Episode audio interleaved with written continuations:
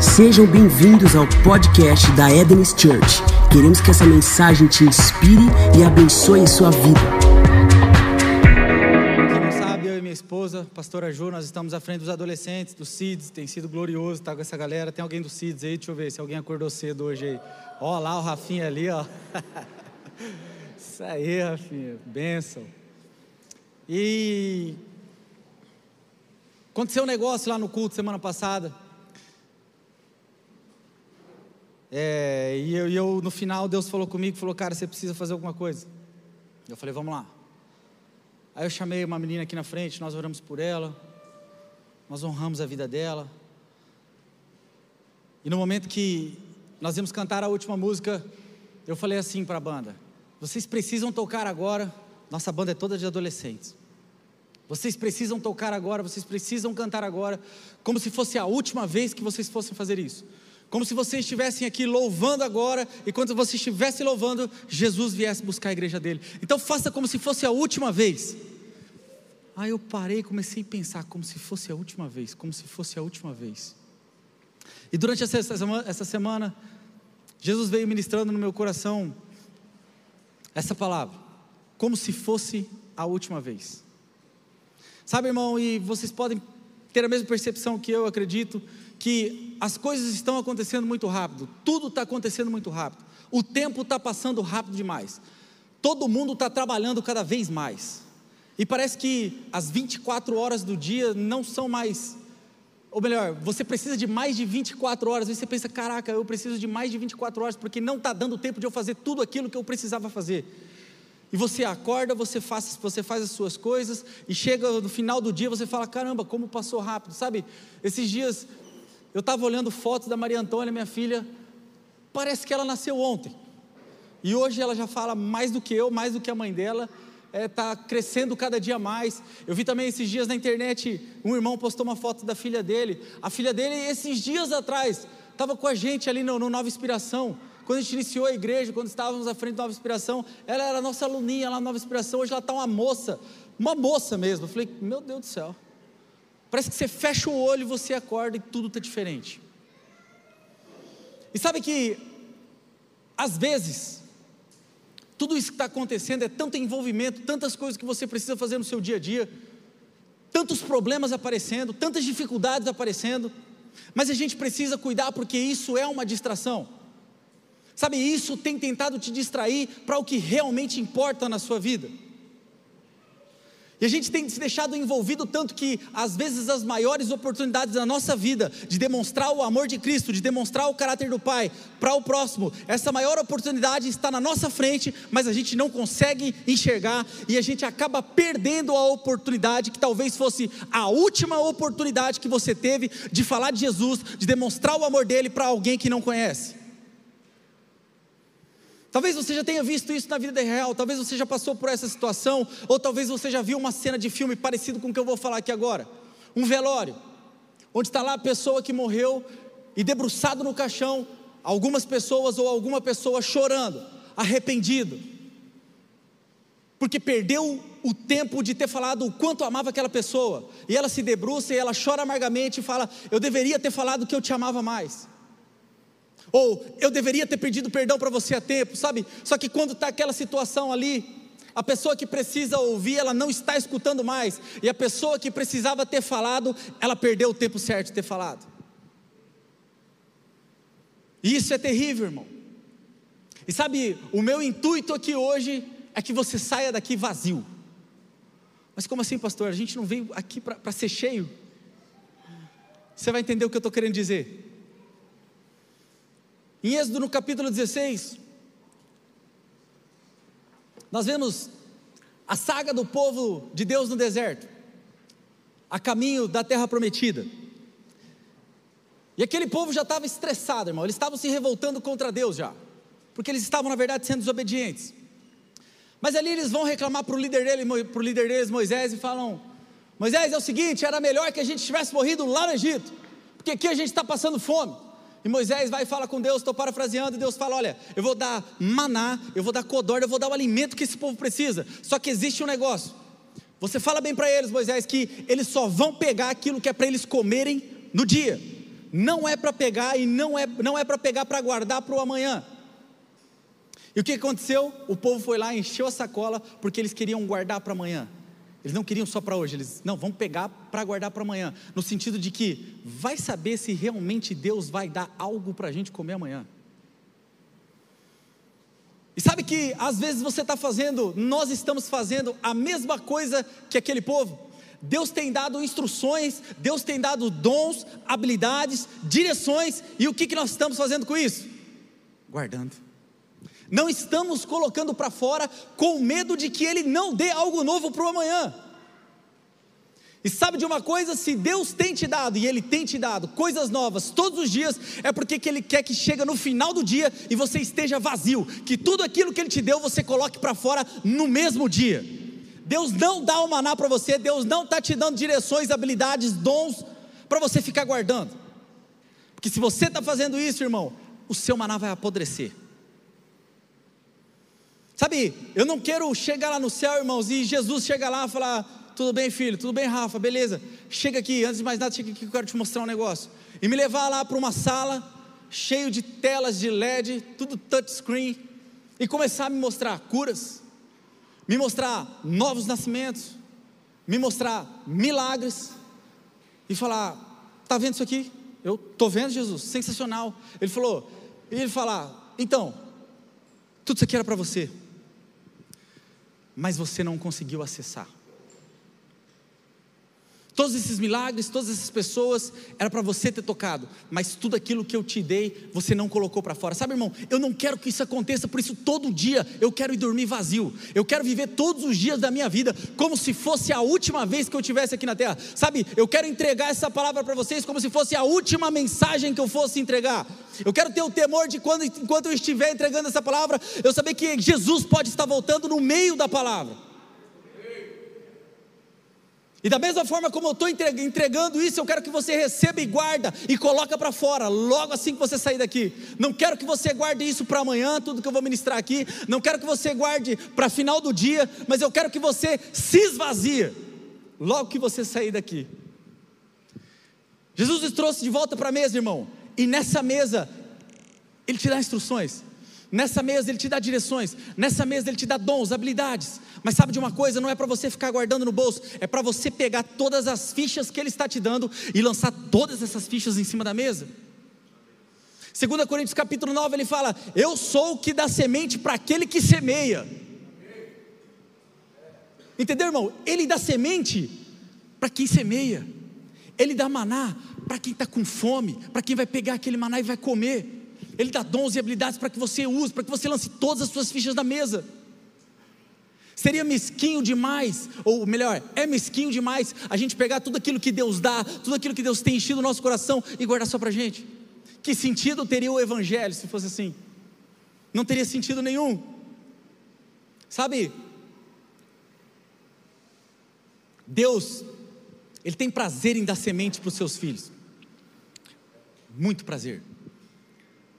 Mas sabe o que dá mais prazer e alegria para Deus? Quando os filhos pegam essa semente, e essa semente é plantada num bom solo, e essa semente começa a frutificar, e os filhos começam a ser semeadores também. Lançar as sementes que um dia foram dadas, que frutificaram no bom solo, que é o nosso coração e não guardar essa semente num celeiro, sabe, irmão? Quando você guarda uma semente num celeiro por muito tempo, essa semente apodrece ela começa a ficar úmida. Não sei se tem alguém que trabalha com semente aqui, mas você sabe que a semente ela não pode ficar muito tempo guardada, ela precisa ser lançada. Então vamos lá, falando mais uma vez: Deus tem prazer em dar semente, mas Ele se regozija quando você usa essa semente da forma certa, quando você não guarda essa semente dentro de um celeiro.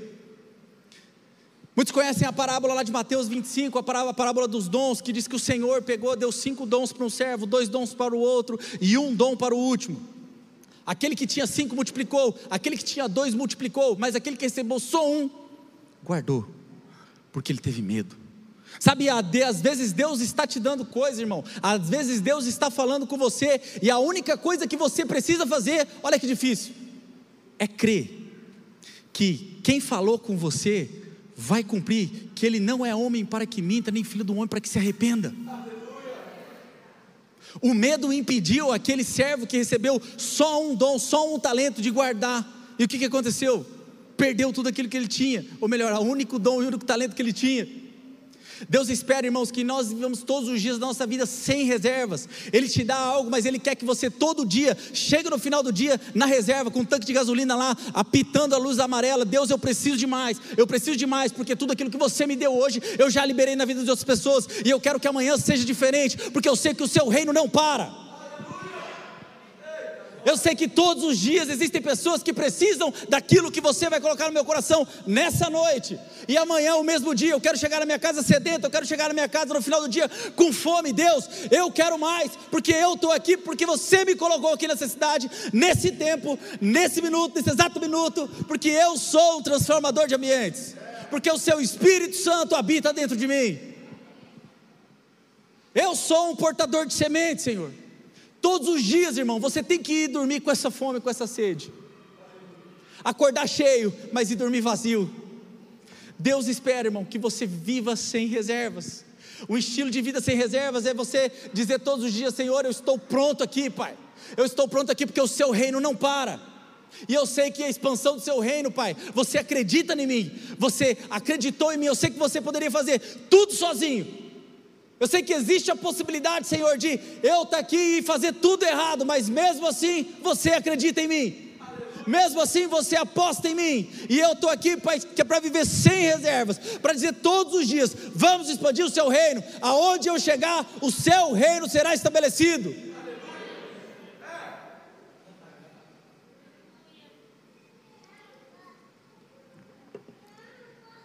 Eu gosto muito de uma ministração em vários livros também, Miles Moore fala sobre morra vazio. Tem uma ministração dele que ele chega aqui no Brasil, e a primeira coisa que ele fala é: Eu vim aqui hoje para ter certeza que o cemitério dessa cidade não vai se apossar mais das riquezas das pessoas.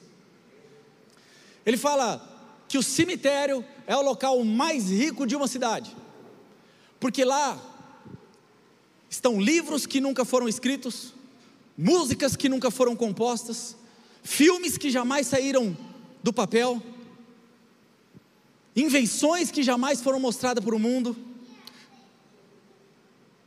E ele fala que o meu medo, e o motivo, ele fala assim: que o motivo dele estar naquela cidade naquele tempo, é que você não se mova mais da forma que você se movia. Ele fala: Eu estou aqui, irmão, para dizer para você que aqui nesse lugar, assim como ele falou lá onde ele estava ministrando, eu quero declarar isso aqui também: que aqui existem canções que serão compostas, que irão transformar a vida das pessoas. Eu quero dizer que aqui existem evangelistas, pastores, mestres, apóstolos. Existem filmes que vão sair do papel e vão transformar a vida de pessoas. Morra vazio. E sabe que quando você não se move em direção ao seu propósito, irmão, o cemitério se move em direção àquilo que Deus te deu? É o que Miles fala e eu concordo com ele. E eu quero dizer também que eu estou aqui hoje para ter certeza, irmão, que o dia que você morrer, você vai morrer vazio. Que tudo aquilo que Deus te deu, você deixou aqui.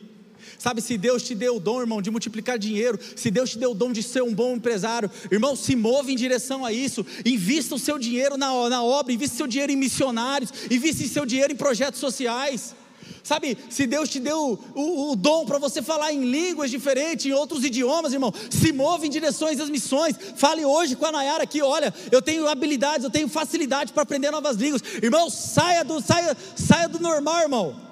Sai do comodismo, sabe? Se você tem habilidade, se você tem dom, se você já percebeu que você tem facilidade de conversar com casais, de, de, de estruturar relacionamentos que estavam no chão, procura o pastor Robert, a pastor Artemis hoje. Se mova, não fica parado, não fica guardando aquilo que Deus te deu. Ele te deu para que você dissemine sobre esse mundo. Ele te deu porque Ele espera de você, porque Ele tem expectativas em você. Existe um senso de urgência nos céus, irmãos. Existe um senso de urgência nos céus. Não sei se você já parou para perceber, mas como algumas coisas estranhas têm acontecido. Sabe, a gente não tem que se acomodar com as notícias que nós temos recebendo no dia a dia. A gente não tem que se acomodar com o nível de suicídios na nossa cidade. A gente não tem que se acomodar. Pô, eu estou trabalhando com adolescentes, irmão, vocês não sabem Quantas coisas nós temos visto e escutado que a gente jamais imaginou que iria acontecer, mas sabe por quê? Porque a gente decidiu se mover em direção ao nosso propósito, se mover em direção àquilo que Deus tem chamado a gente nesse momento. Sabe, às vezes você está aí parado, irmão, Deus está falando com você, se move, eu preciso de você, existe uma urgência dos céus, eu preciso de você, e você está parado, mas se você não se mover, irmão, você pode acabar com a vida de alguém. Existem pessoas esperando você cumprir o seu propósito, o seu chamado. Existem pessoas esperando, pessoas que querem escutar aquilo que Deus tem colocado no seu coração. Se move em direção ao seu propósito. E existe um segredo, irmão, uma chave para você agir. Grave isso aqui, irmão. Levíticos capítulo 6, versículo 13. O fogo arderá continuamente sobre o altar, ele não se apagará. Sabe o segredo de agir como se fosse a última vez, irmão? É você estar tá com seu coração queimando continuamente por ele, com seus olhos fixos em Jesus. Deus espera de você, irmão, não uma performance religiosa, mas Ele espera de você uma paixão incontrolável. Sabe, Deus não está, meu irmão, nem, nem aí para sua performance, Ele está aí para o seu coração, Ele quer você apaixonado para Ele todos os dias da sua vida, Ele quer que esse fogo ele não diminua, mas que ele cresça todos os dias da sua vida. E eu tenho falado isso com os adolescentes, sabe? Às vezes eles estão numa idade que eles estão preocupados, às vezes de estar aqui na frente e cantar bem e tocar bem. Eu falo para eles, irmão, Deus não está nem um pouco preocupado com isso aí. Eu sei que isso aí vai levar um tempo para você aprender, mas sabe o que, que Deus quer? Que quando você suba aqui, você coloca tudo que você tem para fora que você esteja aqui em cima, se você tiver com o seu coração queimando, se você chegar aqui um dia, tiver preocupado com a sua performance, tiver preocupado que você não canta bem, nem sobe aqui. Performance não move ninguém, não move os céus, corações apaixonados move. Tem uma frase de C.S. Lewis, irmão, presta atenção nisso aqui, ó. O cristianismo, se ele for falso, ele não tem valor. Se for verdadeiro, ele tem valor infinito. A única coisa que lhe é impossível é ser mais ou menos importante. Sabe, irmão, é uma ilusão você ter uma vida com Deus moderada. Desculpa se eu joguei um balde de água em você, irmão, mas eu preciso que você saia daqui agindo como se fosse a última vez. Sabe se, irmão, vamos lá. Se você está aqui hoje, você vai sair diferente. Vamos lá. Mas se você está aqui hoje, você tem uma vida moderada com Deus, eu preciso falar um negócio muito sério para você. Você jamais vai provar do sobrenatural dele. Se você tem uma vida moderada, irmão, você ainda está andando no raso, você não conhece nada. Se você tem uma vida moderada, você ainda está agindo como cliente gospel. Eu vou na igreja para ver o que eles têm para me oferecer. Não existe, irmão, desculpa, mas não existe como ter uma vida moderada. Ou você está com tudo, irmão, ou você não está. E é para isso que Deus te chama, por uma vida de intimidade, irmão. Por uma vida de intensidade. É ilusão você querer ter uma vida moderada. Acaba com isso hoje, em nome de Jesus. Em Apocalipse capítulo 2, a Bíblia fala sobre a igreja de Éfeso, que era uma igreja exemplar na performance, mas aí vem a palavra e diz que mas contra ti eu tenho algo. Você se esqueceu do primeiro amor. Sabe, não adianta nada performance se seu coração não estiver apaixonado, se o seu coração não estiver alinhado com Ele. Esquece a performance. Por muitas vezes, irmão, eu confesso que eu me, preocupei com a minha performance, e foram as piores vezes da minha vida, porque não fluía. Não fluía, tudo que eu tinha preparado não fluía. Por mais que fossem palavras bonitas e tal, mas não alcançava. Até que um dia eu falei, Deus, não sei, eu estou travando no meio das coisas. E Deus falou, é porque você está se preocupando com a sua performance. Eu falei, Amém, Deus, como é que eu corrijo isso? Ele falou, não se preocupando, não se preocupe, não colocando os seus olhos na performance, mas colocando os seus olhos em mim. Aleluia. E as coisas começaram a mudar. Deus fala: olha, pra, falou para a igreja de, de Olha, é, vocês têm uma performance de vida cristã excelente. Parafraseando, irmão, um empenho legal, a roda está girando, mas nada disso tem sentido se vocês não fizerem com os corações apaixonados. Sabe que talvez falta para você um pouco, irmão, mas eu creio que isso vai acabar aqui nessa manhã um pouco de paixão. Quando você tem paixão, irmão, você para de sobreviver e você começa a realmente cumprir o seu propósito aqui na terra. Existe uma diferença entre você sobreviver e você existir. Quando você está sobrevivendo, você está empurrando com a barriga. Tudo que aparece, você vai empurrando com a barriga. E quando você está aqui para existir, você está aqui para fazer a diferença na sua vida, na sua casa e na vida das pessoas que passarem pela sua, por você. Talvez você precise só dessa paixão, irmão, para começar a alinhar as coisas corretamente, cumprir o seu propósito aqui na terra.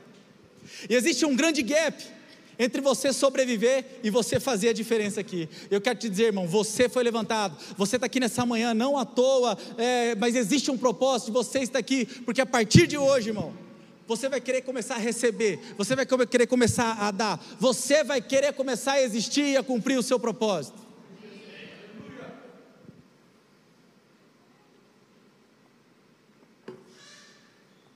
Amém? Está todo mundo com sono, mas vamos lá. Pode ser que algumas coisas, irmão, tenha tirado a sua atenção durante o caminho, desviado o seu foco de Jesus.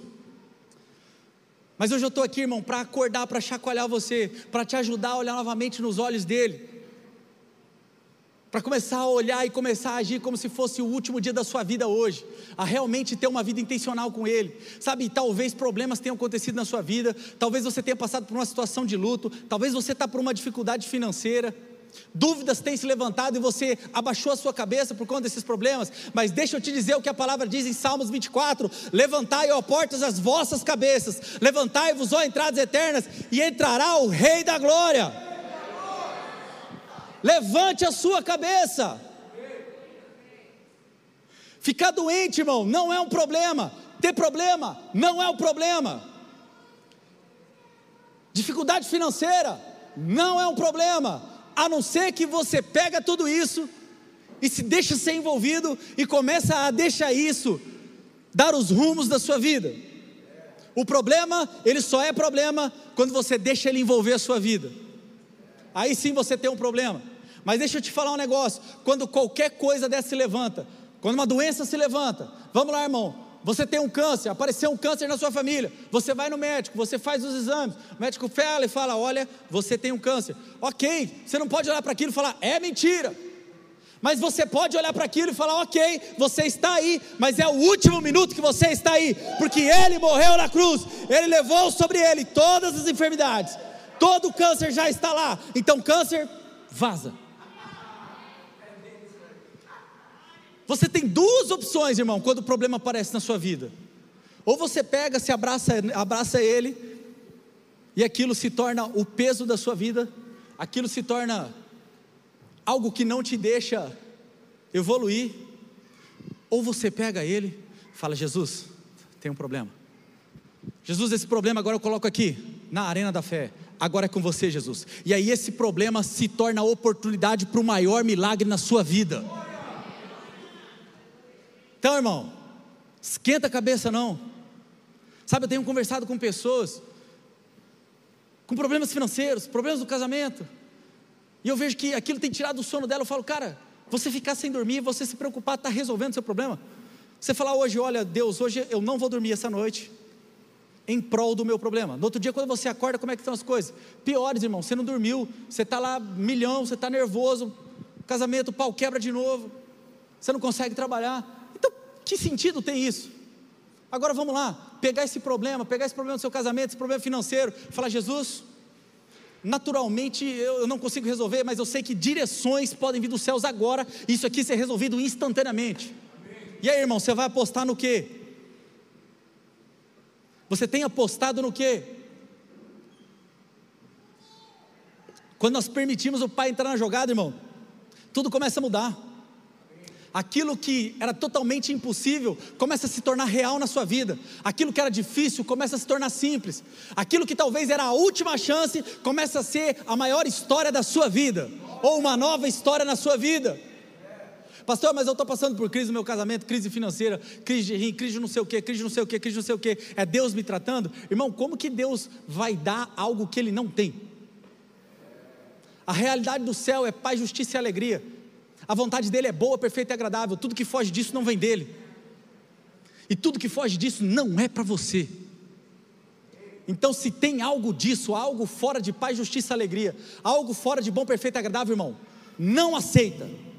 Você precisa dar uma de louco às vezes. Eu falo isso para os adolescentes, cara, a gente tem que dar uma de louco às vezes. A gente tem que pegar e falar com o nosso problema, mesmo que a gente seja taxado de louco. Antes os outros me chamando de louco do que eu ficando preocupado o dia inteiro com esse problema e esse problema não saindo da minha vida.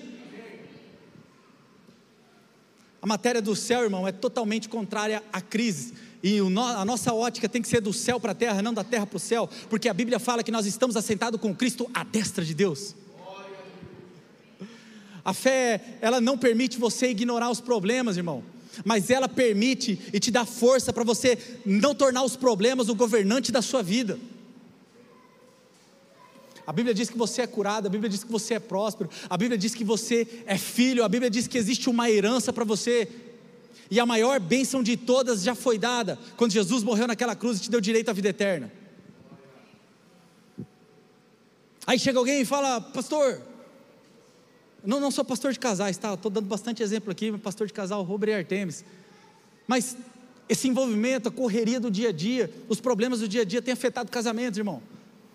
E sabe, eu já escutei gente chegando e falando, pastor, tá todo mundo falando que o meu casamento não vai dar certo. Primeira coisa, irmão, o casamento é um barco que só cabe duas pessoas. Se você começa a colocar mais gente, o barco vai afundar mesmo. Então, para de escutar o que os outros estão falando e escute o que Deus fala para você. E Ele fala que você vai viver os melhores dias da sua vida com a esposa que Ele te deu.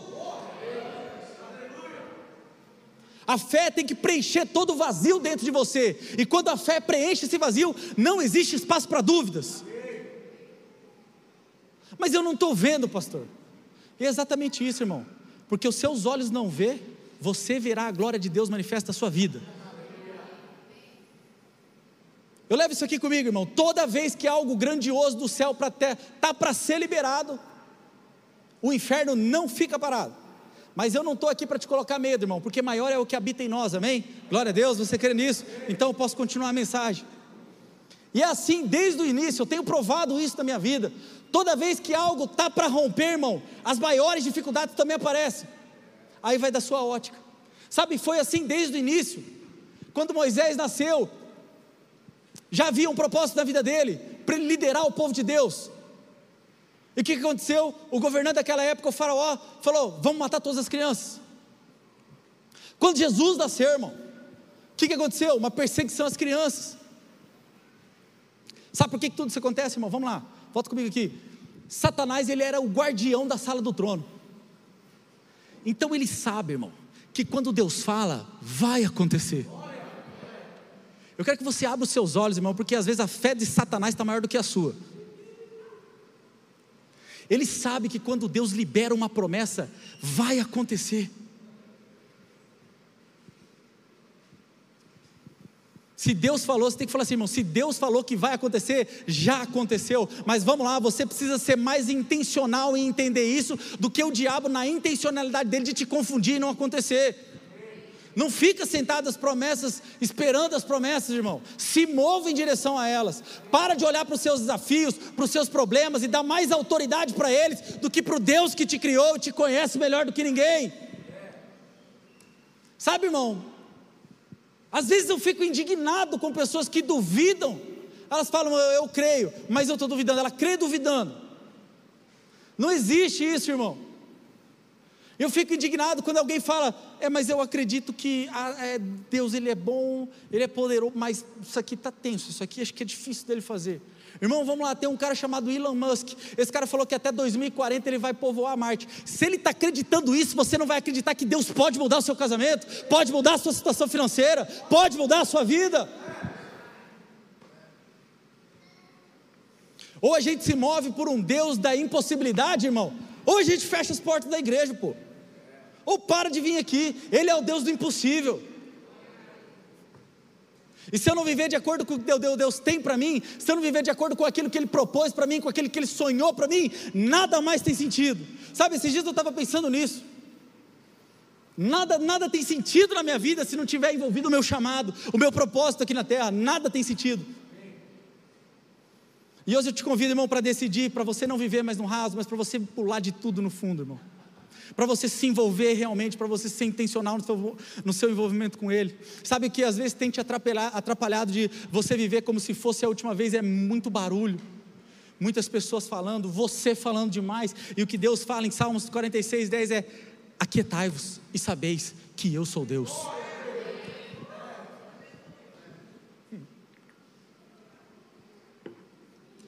Isaías no versículo 43, versículo 1 e 2 fala assim: Não temas, porque eu te remi, chamei-te pelo, pelo teu nome, tu és meu. Quando passares pelas águas, estarei contigo, e quando pelos rios, eles não te submergirão. Quando passares pelo fogo, não te queimarás, nem a chama arderá contra ti.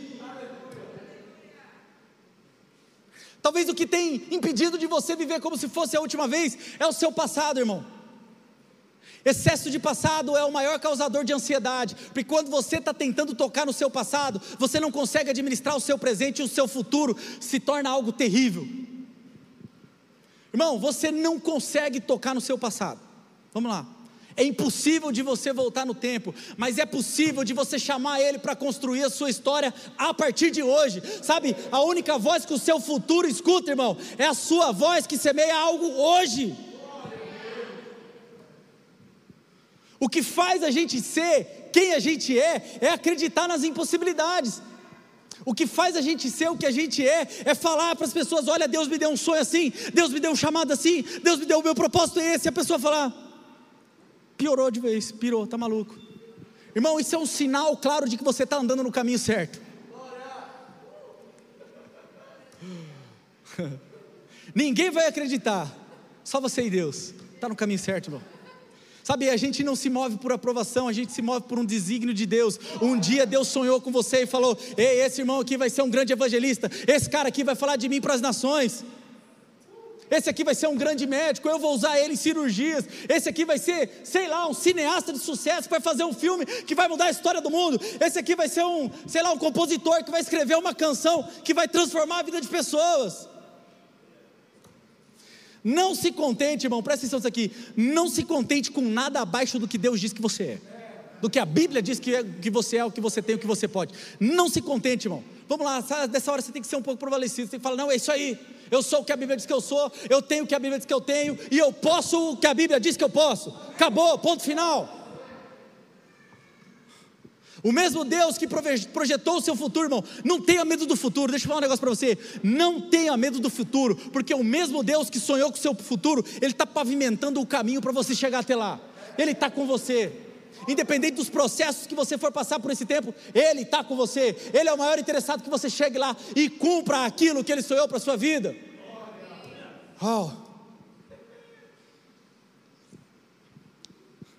Eu tenho algumas coisas para falar, duas palavras. Eu espero que esse silêncio, irmão, seja porque você está balançando por dentro aí, tá? Que você esteja realmente fazendo uma reflexão aí. Será que eu estou vivendo como se fosse a última vez? Será que eu estou fazendo tudo que eu posso pelo reino? Será que eu não estou deixando os problemas me envolver? Irmão, é, é, o sinal do silêncio de vocês para mim é isso, porque isso vai me motivar a continuar a administração, amém, irmão? Glória a Deus. O que leva as pessoas a realmente, irmão, vamos lá, duas coisas, duas chaves para você entender. Duas palavras que realmente fazem com que as pessoas Vivam como se fosse a última vez. A primeira é expectativa, irmão. Presta atenção, você já viu uma corrida de cavalo? Já assistiu? Já foi numa corrida de cavalo? Já viu na televisão? Acho que nem passa mais. Antigamente eu ficava assistindo na televisão lá as corridas de cavalo o dia inteiro. Irmão, ninguém aposta num cavalo que ele não tem expectativa que aquele cavalo vai vencer aquela corrida. Então talvez se você não tem expectativa, é porque você ainda não entendeu o poder de Deus. É porque você ainda não entendeu o amor dele por você que quando você entende quem Ele é e o que Ele fez por você e que Ele continua fazendo, irmão, você coloca todas as suas fichas nele, fala: não, as minhas fichas estão nele, as minhas expectativas estão nele. E se você não tem expectativa, irmão, você começa a se tornar inconstante. Inconstante é isso, você olhar para o céu e dizer: Olha, Deus, eu sei que você existe, eu sei que você já fez, mas eu acho que não é mais assim. Você fez, eu acho que você ainda não vai continuar fazendo. Sabe, quando você é inconstante, irmão, você começa a ficar descrente. E quando você é descrente, você começa a se tornar acomodado. Você fica num lugar confortável, mas um lugar de perigo, porque você não tem expectativa nele. E quando a coisa aperta, irmão, você não sabe para onde correr. E quando esse desconforto bate, aí a coisa fica feia. Sabe, então, quando você está com a sua expectativa baixa, quando você se torna inconstante, quando você é descrente, qualquer coisa te supre. Ah, eu vou no culto hoje, vou lá só para ver o que, que tem, vou ver quem é que está pregando hoje. Se a palavra é, for legal, for bacana, for animado, se a galera der muito glória, muito aleluia, beleza, vou receber. Agora, se for aquele culto meio tranquilão, né? Aí eu acho que eu vou levantar e vou embora. Irmão, para, você está no caminho errado, irmão. Você precisa ter expectativa que quando alguém sobe aqui para ministrar, não é a pessoa que está ministrando, mas é o Espírito me usando para ministrar a palavra. É aquilo, se eu não me abrir para aquilo que ele quer falar, irmão, eu vou estar tá só fazendo performance aqui, ó, só gritando, só gesticulando, e essa palavra não vai ir com poder e não vai chegar no seu coração. A sua expectativa, presta atenção nisso, tem que ferir a lógica. Como assim, pastor? Vamos voltar lá no que a gente estava falando de Moisés e Jesus. Quando, Jesus, quando Deus levantou Moisés, o faraó lá deu a ordem para matar todas as crianças. Deus pega e faz o que, irmão? Fala assim: ah, ele quer matar todas as crianças? Então pega Moisés e esconde dentro do palácio do faraó. Loucura. Aí, irmão, quando Jesus nasce, Deus pega e fala: não leva para Jesus lá para a região que mais está perseguindo crianças. Sabe o que é isso? É Deus ferindo a lógica, é Deus falando assim: olha, eu quero, que most quero mostrar que, independente daquilo que estão tentando fazer, quando eu falo, já aconteceu. Quando eu libero, é para acontecer.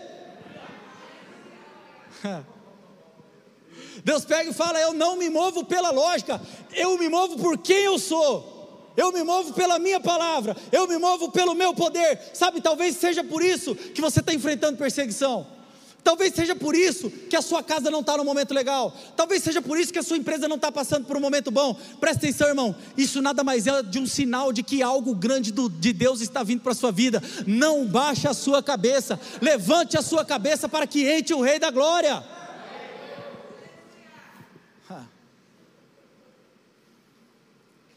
Aí Deus te pergunta, filho, por que você ainda não está fazendo como se fosse a última vez? Ah, pai, porque eu sou muito novo é porque eu estou fazendo as contas aqui, as contas não fecham. Ah, é porque não sei o que, é porque não sei o que. Deus fala para você, filho, esqueça as contas. Se eu disse que vai acontecer, já aconteceu. A porta que eu abro, eu sou responsável por manter aberta. Talvez você se sinta fraco demais, baixo demais, alto demais, bonito demais, feio demais, pobre demais, rico demais. Mas vamos lá, irmãos. Deus usou um homem que tinha dificuldade na fala para liderar uma nação. Moisés. A lógica dizia, que seria impossível. Deus pega um, um, um jovem baixo e coloca em frente a um gigante. A lógica dizia e disse que Davi seria aniquilado. Mas Deus diz que não, Deus diz que vai enfrentar ele, que eu vou te dar a vitória. A lógica dizia que o maior, Paulo seria o maior perseguidor da igreja, mas Deus tinha um plano na vida dele, ele se tornou um dos maiores escritores do Novo Testamento. E você está aí falando, ah, eu acho, eu acho. Não acha nada, irmão. Acha aquilo que Deus acha a seu respeito e acabou a história. Chega. Deixa Ele trabalhar.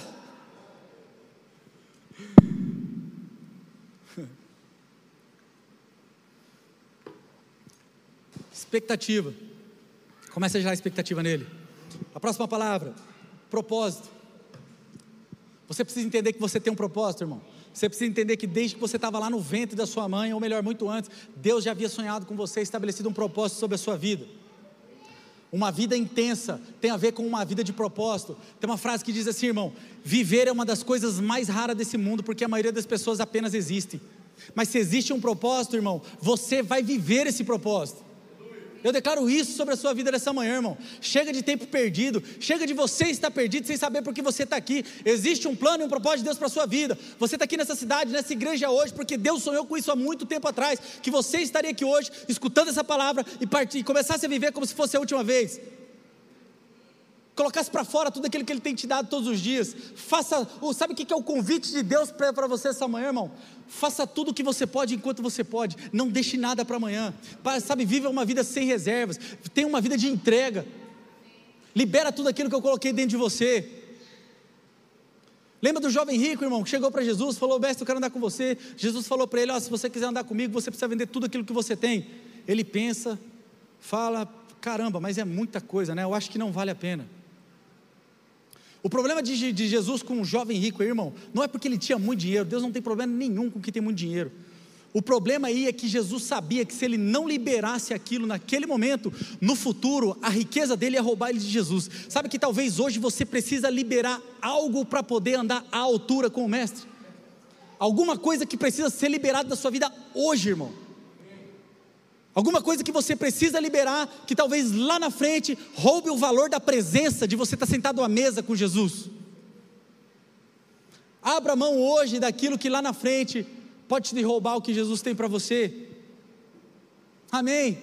Deus nunca vai te pedir algo que Ele nunca tenha feito. Deus nunca vai te pedir algo que Ele nunca tenha feito, irmão. Jesus se moveu quando Ele esteve aqui na terra, todos os dias da vida dele, como se fosse o último.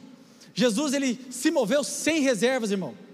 Jesus estava dentro do barco, naquela tempestade, Ele vai, acalma a tempestade. Pô, passamos por uma tempestade esses dias, é terrível, irmão. Né? É um negócio estranho é uma sensação estranha que vem. Jesus estava naquele barco dormindo, os discípulos chamam Jesus, vem fazer alguma coisa aqui, porque senão a gente vai naufragar. Jesus levanta, acalma a tempestade.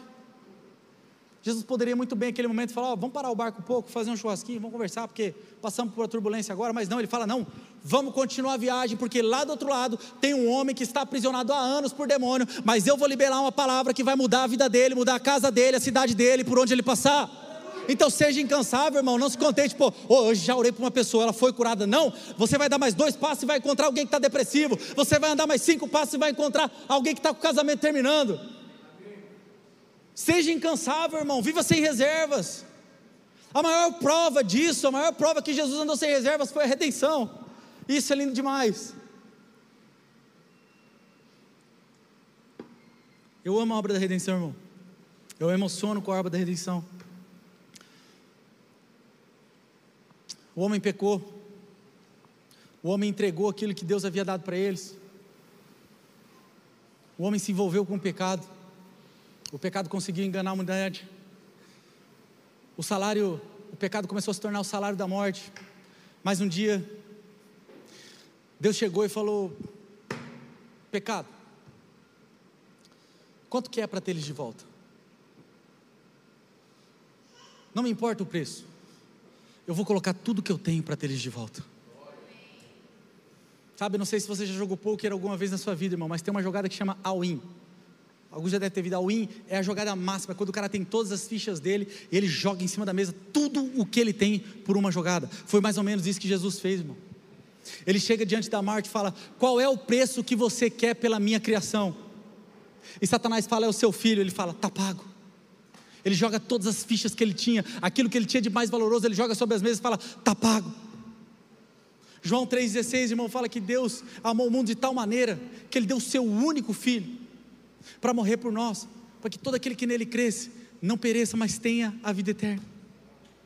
Deus quis dizer: olha, eu estou disposto a ficar longe do meu único filho por um tempo, para nunca mais ficar longe da criação, porque eu sei que eu vou ter ele de volta, eu tenho um plano para isso. Jesus deu o seu ao irmão, ele foi sem reservas, ele foi com tudo em direção àquela cruz. Sabe, mas a Bíblia fala também em um momento em que Jesus começa a suar sangue, o suor dele se torna sangue, e a medicina explica isso. Não sei se você já viu isso, se você já estudou sobre isso, não sei se tem algum médico aqui, cientista, sei lá, irmão, mas isso se resume a uma experiência extremamente traumática, dolorosa e estressante. E sabe que Jesus teve essa experiência não porque ele ia passar por dor, por, uma, por humilhação, mas porque ele sabia que quando ele tomasse aquele cálice, todo o pecado do mundo viria sobre ele e ele iria se distanciar do Pai. Foi isso, foi essa a maior dor de Jesus, de ficar longe do Pai. Ele não queria ficar longe do Pai, irmão, mas ele não pensou duas vezes. Ele falou: Senhor, seja feita a Sua vontade.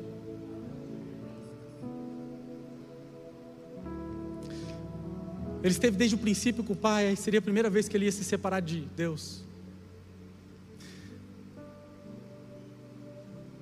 Abre sua Bíblia em Gênesis capítulo 1.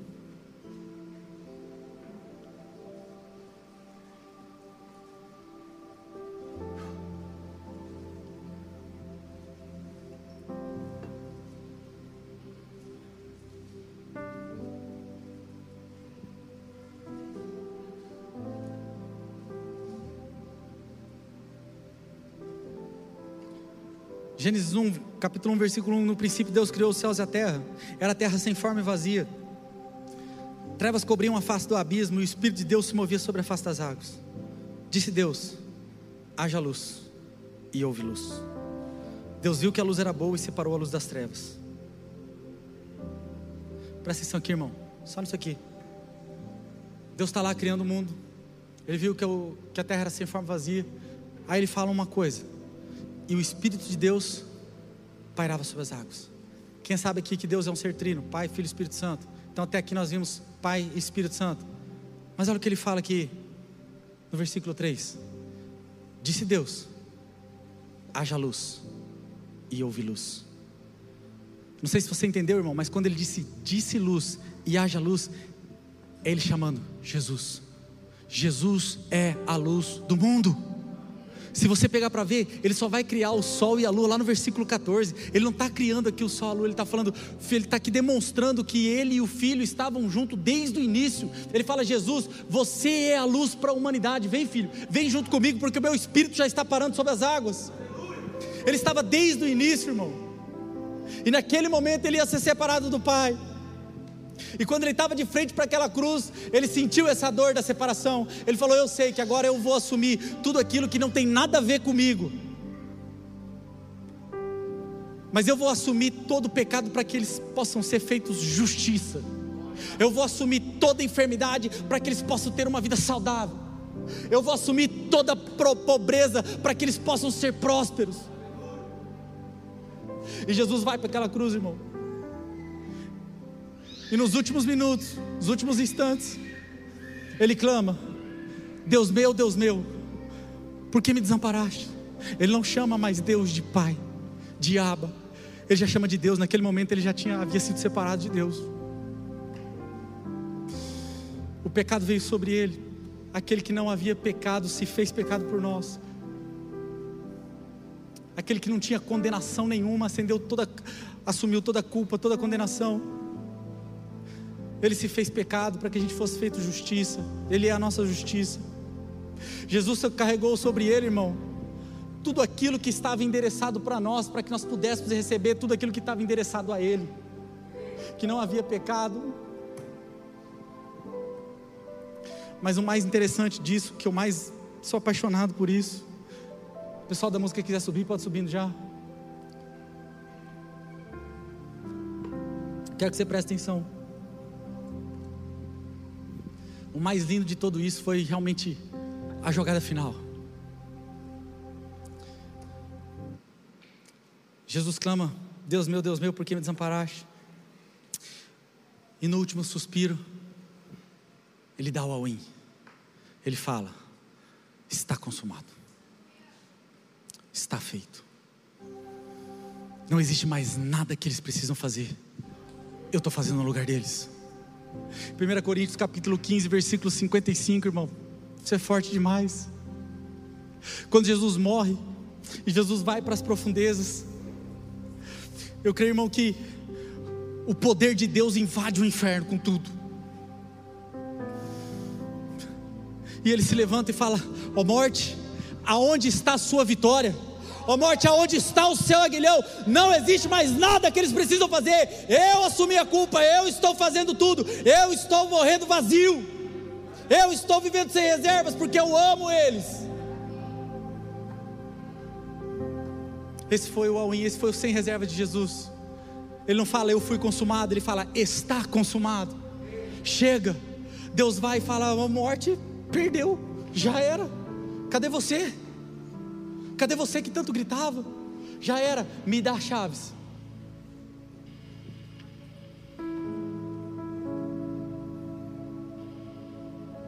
Quero que você fique de pé no seu lugar, irmão.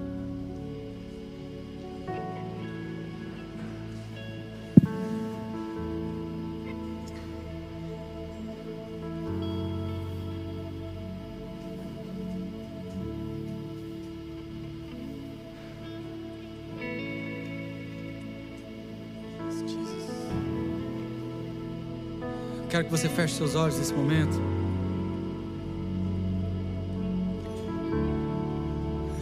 Eu quero te falar algumas coisas, irmãos. Eu quero que você agarre essa palavra, sabe? Se você não prestou atenção em nada que eu falei, irmão, se você prestar atenção só nisso agora, para mim já vai estar tá valendo a pena. Sabe, eu estou aqui para cumprir o meu propósito, irmão. Eu estou aqui para cumprir o meu chamado, irmão. E eu quero que você comece a fazer isso também. que você comece a viver como se fosse hoje o seu último dia.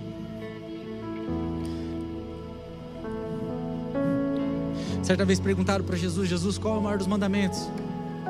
E Jesus, tendo que amassar toda aquela lei, ele fala: Amarás o Senhor teu Deus de todo o seu coração. Sabe, irmão, Deus nos deu o livro em branco, a nossa vida, e nós temos uma decisão a fazer todos os dias.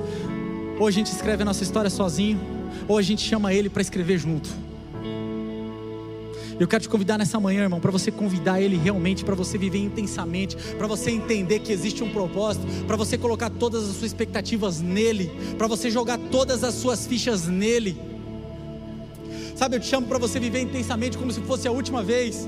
Sabe, eu te chamo para você abraçar as pessoas que estão perto de você quantas vezes você puder, para você dizer eu te amo sem cessar, para você ligar para aquela pessoa que há muito tempo você não liga, ligar que terminar o culto aqui, para você ligar para seu pai, para sua mãe, para seu avô, para seu filho, como se fosse a última vez que você fosse falar com ele, para você amar as pessoas que estão ao seu redor, como se fosse a última vez, para você entender que as maiores oportunidades da sua vida talvez sejam as últimas, então não deixe para falar dele para alguém amanhã, fale hoje, irmão, abrace hoje, beije hoje, fale eu te amo hoje hoje.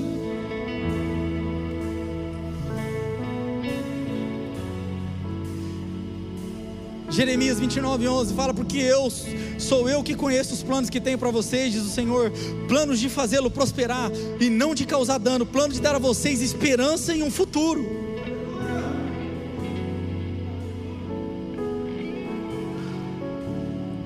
Eu te amo para viver como se fosse a última vez. Nós vamos cantar uma música agora. E eu te chamo, irmão, para você cantar essa música como se fosse a última música que você fosse cantar. Como se você fosse cantar e você tem expectativa, pô, eu estou cantando aqui, Jesus vai voltar. Vamos lá, eu quero que você faça isso nesse momento. Você não se distraia com quem está do seu lado. Sabe, se você quiser ajoelhar, se você quiser deitar, se você quiser ficar em, subir na cadeira, irmão, faz o que você quiser, mas faça como se fosse a última vez. Deus de milagres, Deus de promessas, caminho no deserto, luz na escuridão. Meu Deus, esse é quem tu és. Deus de milagres, Deus de promessa, caminho no deserto, luz na escuridão. Meu Deus, esse é quem tu Deus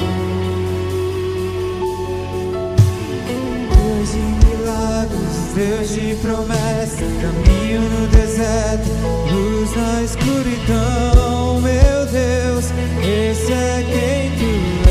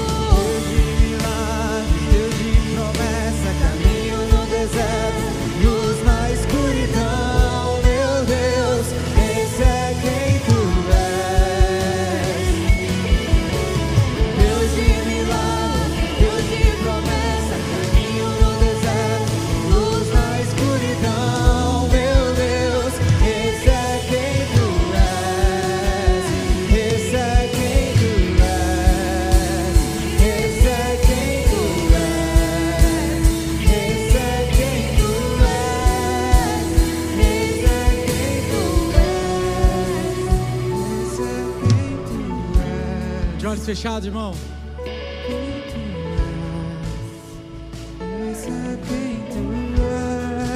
Quero falar com você que está aqui hoje, de olhos fechados, fica de olhos fechados, vai. Eu quero falar com você que está aqui hoje. E você nunca experimentou desse fogo, você nunca experimentou dessa intensidade. você nunca provou do amor de Deus. Eu quero falar com você que hoje que nunca tomou a decisão de entregar a sua vida para Ele.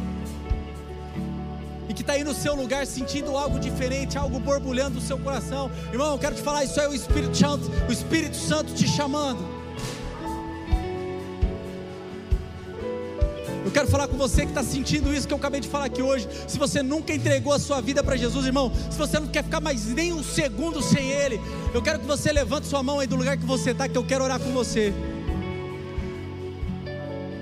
Glória a Deus, glória a Deus. Levante sua mão bem alto para eu ver isso. Glória a Deus, glória a Deus. Vamos, irmão, não deixa, não deixa passar para amanhã, não deixa para amanhã, irmão. Deus te convida para o hoje. Quero fazer esse convite também para você que já entregou a sua vida para Jesus, mas irmão, se perdeu no caminho e nós não queremos saber os motivos e Jesus também não quer saber. A única coisa que Ele quer ter é você de volta hoje. Sabe, eu quero falar com você que quer se reconciliar com Cristo, irmão.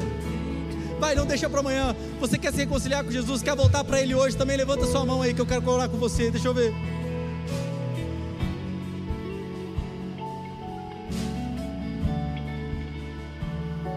Aleluia. Glória a Deus. Eu quero chamar você que levantou a sua mão, vem aqui na frente. Vem aqui, dá mais um passo de fé. Vem cá que eu quero orar com você. Você que levantou a sua mão. Vem aqui na frente, vem aqui na frente, eu quero orar com você. Você que está do lado dessa pessoa, traz ela aqui. Vamos lá. Vamos lá, igreja pode aplaudir essas pessoas. Amém.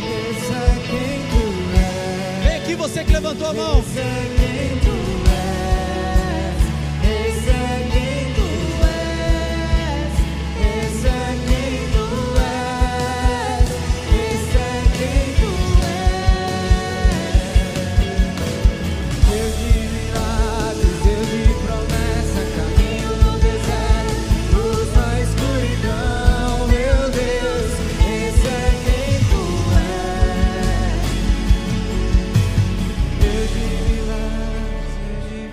Estiver orando aqui, irmão, se você sentir no coração também de vir, pode vir, tá?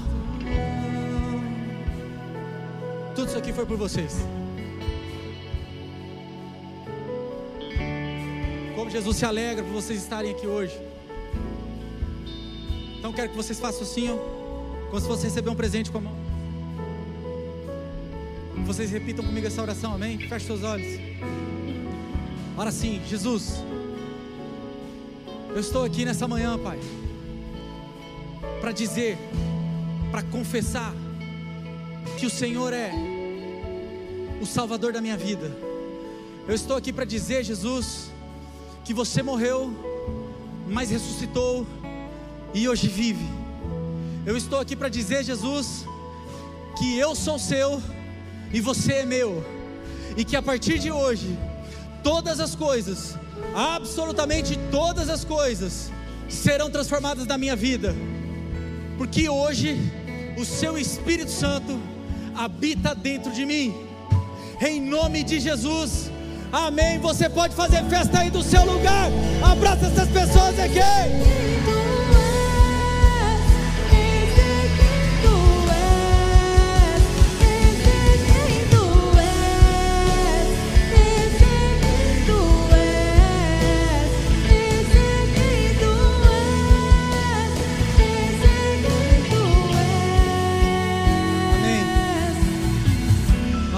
Time de milagres, irmão. Se você chegou com alguma dor de enfermidade, não vai embora daqui com ela, irmão.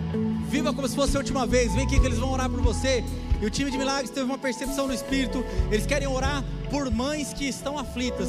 Se você é mãe e está sentindo uma aflição terrível, irmão, vem aqui que eles querem orar por você. Não sai daqui da mesma forma que você entrou, amém? Glória a Deus. Quero que você levante suas mãos agora. Eu vou estar orando. Nós vamos encerrar o culto, irmão. Não esqueça, viva como se fosse a última vez. Viva como se a oportunidade que aparecer na sua frente fosse a última. Pai, nós te agradecemos, Senhor, por mais essa manhã, Pai.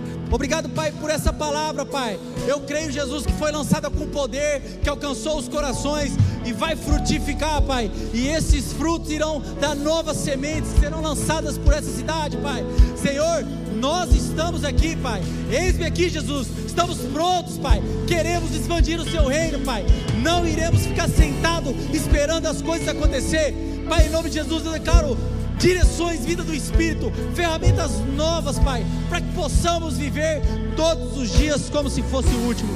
Jesus, nós verdadeiramente te amamos. Receba o nosso culto, receba a nossa adoração. Eu declaro em nome de Jesus a melhor semana da sua vida, em nome de Jesus. Essa foi uma mensagem da Eden's Church. Para ficar por dentro de tudo, nos acompanhe em nossas redes sociais.